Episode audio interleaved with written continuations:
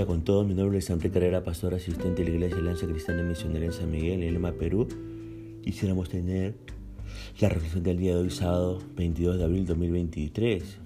Hoy nos corresponde ver el pasaje de 2 Corintios, capítulo 10, desde el verso 1 hasta el 11. Y hemos querido titular a este devocional Corrigiendo malentendidos.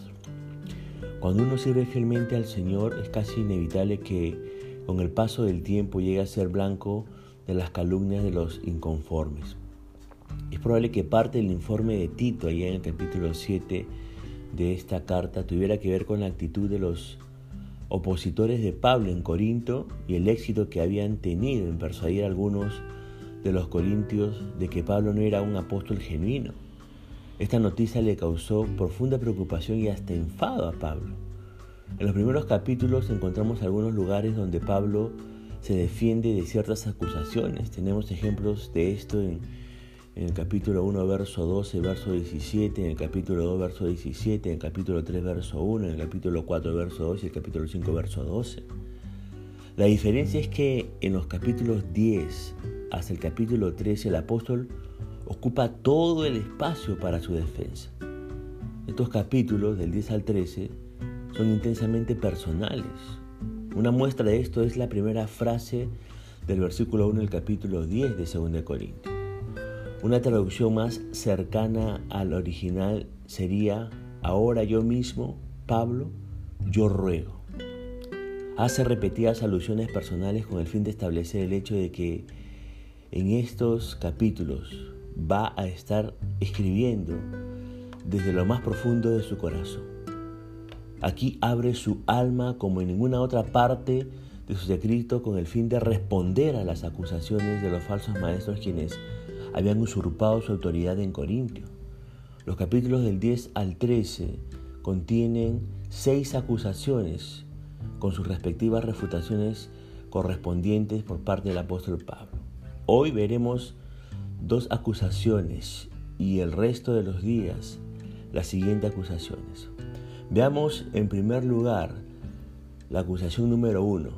¿Cuál es esa acusación? Que Pablo es cobarde hipócrita. Lo dice ahí el verso 1 de este capítulo 10, en la primera parte del capítulo 2 y también a partir del versículo 9 al 11 de este capítulo 10 de 2 Corintios. Esta calumnia tenía dos aspectos. El primero se refiere a cuando el apóstol estaba de visita en Corinto y el otro aspecto cuando estaba ausente. Según sus enemigos, estando presente Pablo se mostraba muy humilde. ¿no?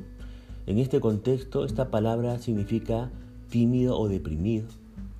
La falta de energía y empuje ahí en el verso 1. Además, lo veían como hombre físicamente débil que siempre tenía que cuidar de su salud, como usted puede leer en el versículo 10 de este capítulo. También le acusaban de ser mal predicador, Decían que sus palabras no merecían ser escuchadas porque carecían de valor. En el capítulo 11, verso 6, Pablo confiesa que es tosco en la palabra entre comillas, o sea, que no se consideraba bien entrenado en la oratoria y que su presentación no estaba bien pulida.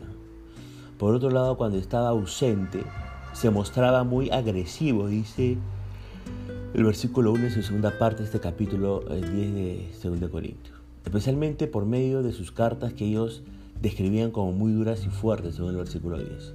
Eran tan ásperas que infundían miedo en los corintios, como usted puede leer en el versículo 9.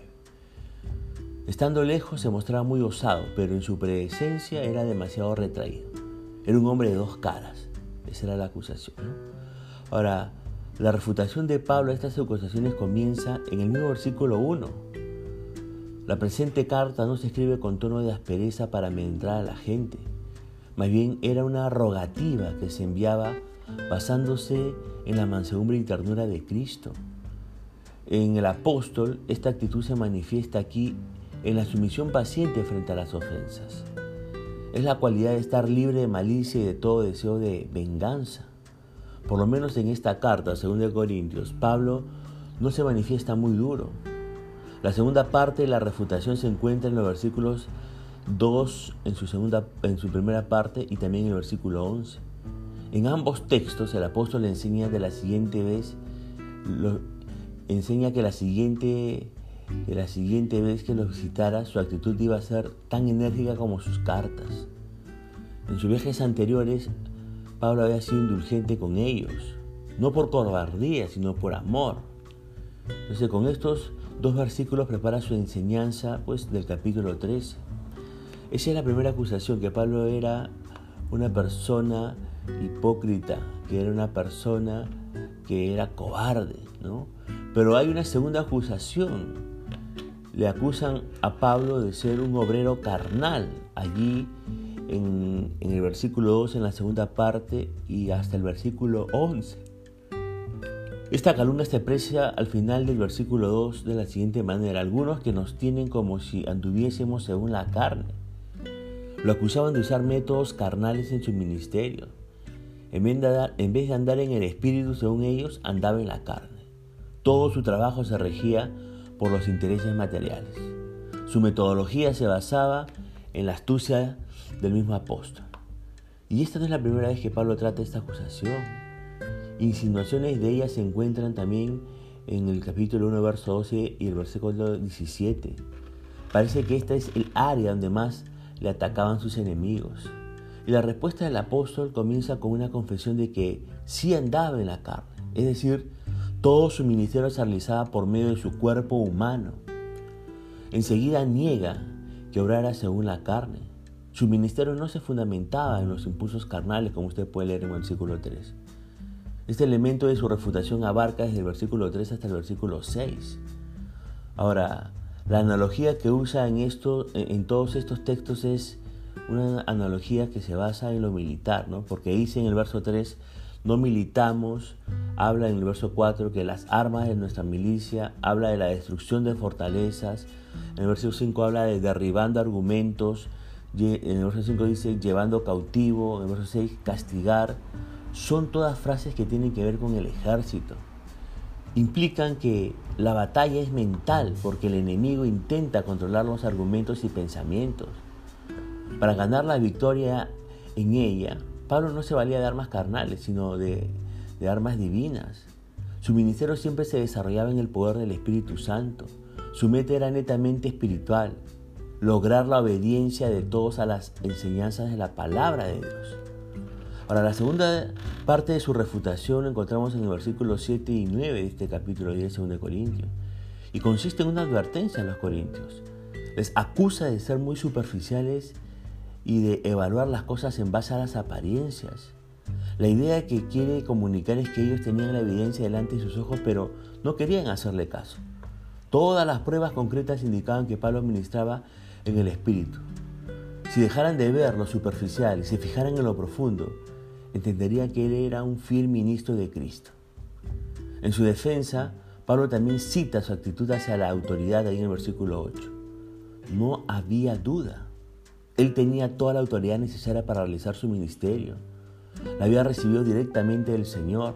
No necesitaba emplear métodos y actitudes carnales, porque poseía todo lo que requería en Cristo. El que obraba en la carne usaría la autoridad para destruir, pero Pablo, administrado en el Espíritu, utilizaba esa esa autoridad solamente para edificar. Por eso decimos lo siguiente, la autoridad es dada para edificar, no para destruir. Todo aquel que tiene autoridad tiene que ejercerla, pero para edificar la vida de los demás, no para destruir la vida de los demás, incluso ni siquiera de sus opositores. Ahora pensemos un momento. Ahora es tiempo de meditar un poco en su servicio o en su ministerio. Le pregunto, ¿Hay alguna cosa en la que podría usted provocar acusaciones de cobardía o hipocresía? ¿Alguien tendría que levantarse y decir que usted es una persona hipócrita o acusarle de que usted es una persona cobarde? Le pregunto más, ¿qué puede hacer usted para eliminar esta ocasión de tropiezo si en el caso fuese que las tuviese? Ahora, es fácil que uno tenga un ministerio desequilibrado, ya sea hacia la timidez o ya sea hacia la osadía, ¿no? Le pregunto, ¿hasta cuál de estos extremos tiende a inclinarse? ¿Tiende usted ser una persona eh, muy tímida en su servicio a Dios o una persona muy osada, muy atrevida? ¿Hay algo que pueda hacer para tener un ministerio más equilibrado, más balanceado? Todos tenemos que reconocer que estamos en la batalla espiritual en la cual el diablo quiere eh, lograr el control de nuestras mentes. Ojo con eso, ¿ah? por favor. El diablo quiere lograr controlar nuestra mente, pero usted tiene que ejercer la administración adecuada de su mente. Nadie puede llevarle a usted a pensar lo que no quiere pensar, ni Dios puede obligarle a pensar lo que usted no quiere pensar, ni el diablo puede obligarle a usted a pensar lo que usted no quiere pensar. Usted tiene que ejercer control, ¿verdad? Y dos textos que se deben memorizar para derrotar al enemigo son Romanos 12.2 y Filipenses 4.8. Tome el tiempo necesario en esta semana para atesorarlos en su corazón y para tener recursos para saber también administrar su mente. ¿Ok? Hemos visto aquí cómo Pablo corrige lo más entendido con los corintios y también refuta las acusaciones, al menos dos, que habían hecho en su contra. En los siguientes días vamos a ver las siguientes acusaciones. Punto final para emocional del día de hoy, deseando que la gracia y misericordia de Dios sea sobre su propia vida, como mediante hasta una nueva oportunidad que el Señor le bendiga.